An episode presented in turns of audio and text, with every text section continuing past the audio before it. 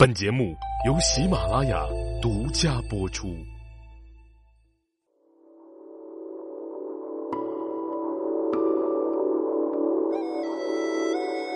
喜马拉雅的各位茶友们，大家好，我是赵阳。今天呢，跟大家继续来聊一聊茶。那在前几天呢，跟几位茶友在私下里聊天的时候呢，就会被问到这样一个问题：说啊，我们来判断一款茶好不好，尤其是这个所谓的古树茶呀，或者是大树茶，这耐不耐泡，是不是就是一个重要的标准？那今天呢，这样就跟大家对于茶叶耐不耐泡这件事儿，跟大家一起来聊一聊啊。在我们日常喝茶的过程当中啊，不可避免的就会谈到耐泡程度这个问题。但是绝大部分，尤其是这个新手的茶人呢，都会武断的说，这茶耐泡。言下之意呢，就是指啊，这是一泡好茶。但是转念一想啊，这粗枝大叶的苦丁茶比一定精工细致的西湖龙井那是耐泡的多。可是能说这苦丁茶就是好茶，这西湖龙井就是不好的茶吗？这肯定不能武断的去认为啊。那咱们来说一说啊，这茶叶耐不耐泡到底和什么有关？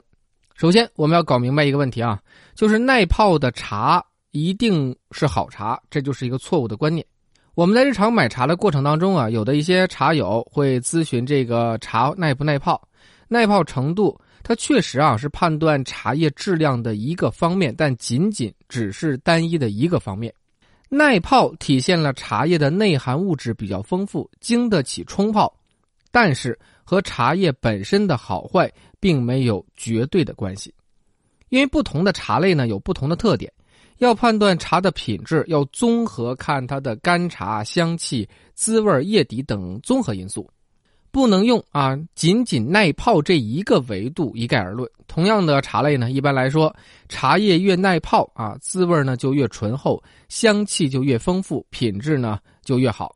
因此啊，是否耐泡和茶叶的品质没有绝对的关系。第二个呢，咱们来说一说啊，这个茶叶耐泡是哪些因素决定的？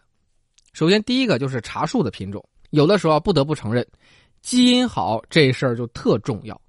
理论上讲呢，这乔木的茶多酚含量呢就比较高，其次呢就是半乔木，呃，再次呢又是灌木科。而茶叶当中茶多酚含量的多少会直接影响到茶叶的耐泡度，因此呢，在其他条件都相同或者是比较接近的情况之下，乔木类的茶耐泡程度就高，其次是半乔木，再次是灌木。那这样说完了，大家都明白了为什么普洱茶常常比较耐泡，就是人家是这个乔木科的。第二个呢，就是茶叶的这个树龄，那也是决定了耐泡程度。树龄和生态环境这两个因素呢，它是息息相关的。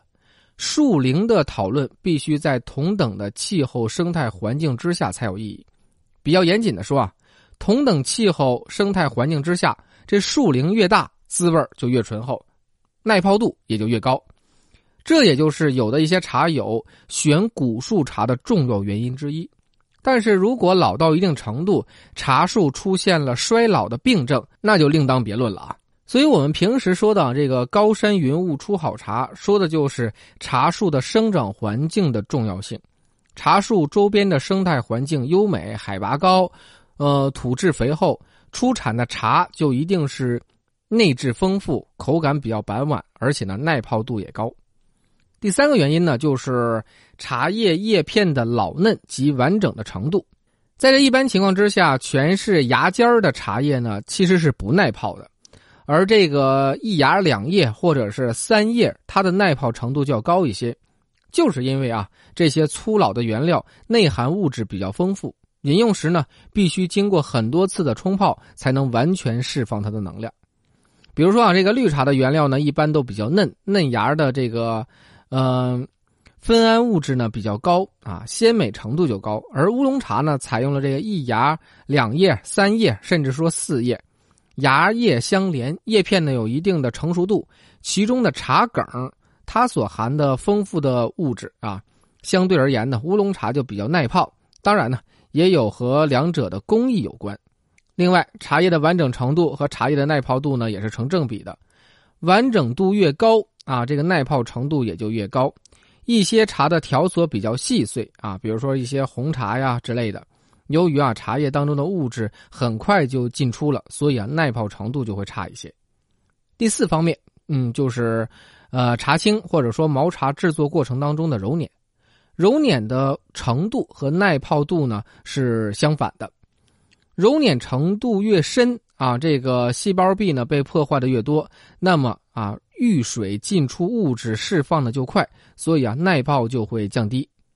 第五个方面就是我们平日的冲泡方法，同样的茶，不同的人、不同的时候冲泡，耐泡程度也不一样。这是由于啊茶水比例不同啊，跟这个温度、时间都有关系。对于大多数的茶叶而言，如果是这头两泡没有泡好，会影响接下来的香气和滋味如果冲泡的温度过高，浸泡的时间过长。就会使茶中的物质过早、过多的释放出来，导致这滋味就变淡了。以上那，赵阳呢跟大家来聊了这些，嗯，大家呢就会明白，这耐泡程度呢，其实只是茶叶好坏的一个评定标准，并不决定了茶叶的质量本身。所以啊，我们在日常挑选茶叶的过程当中啊，我们还要综合来看，千万不能单一维度去判断茶的优劣。好了，今天呢就跟大家聊到这儿。那也希望大家呢加入到茶友群，继续跟赵阳来聊聊茶。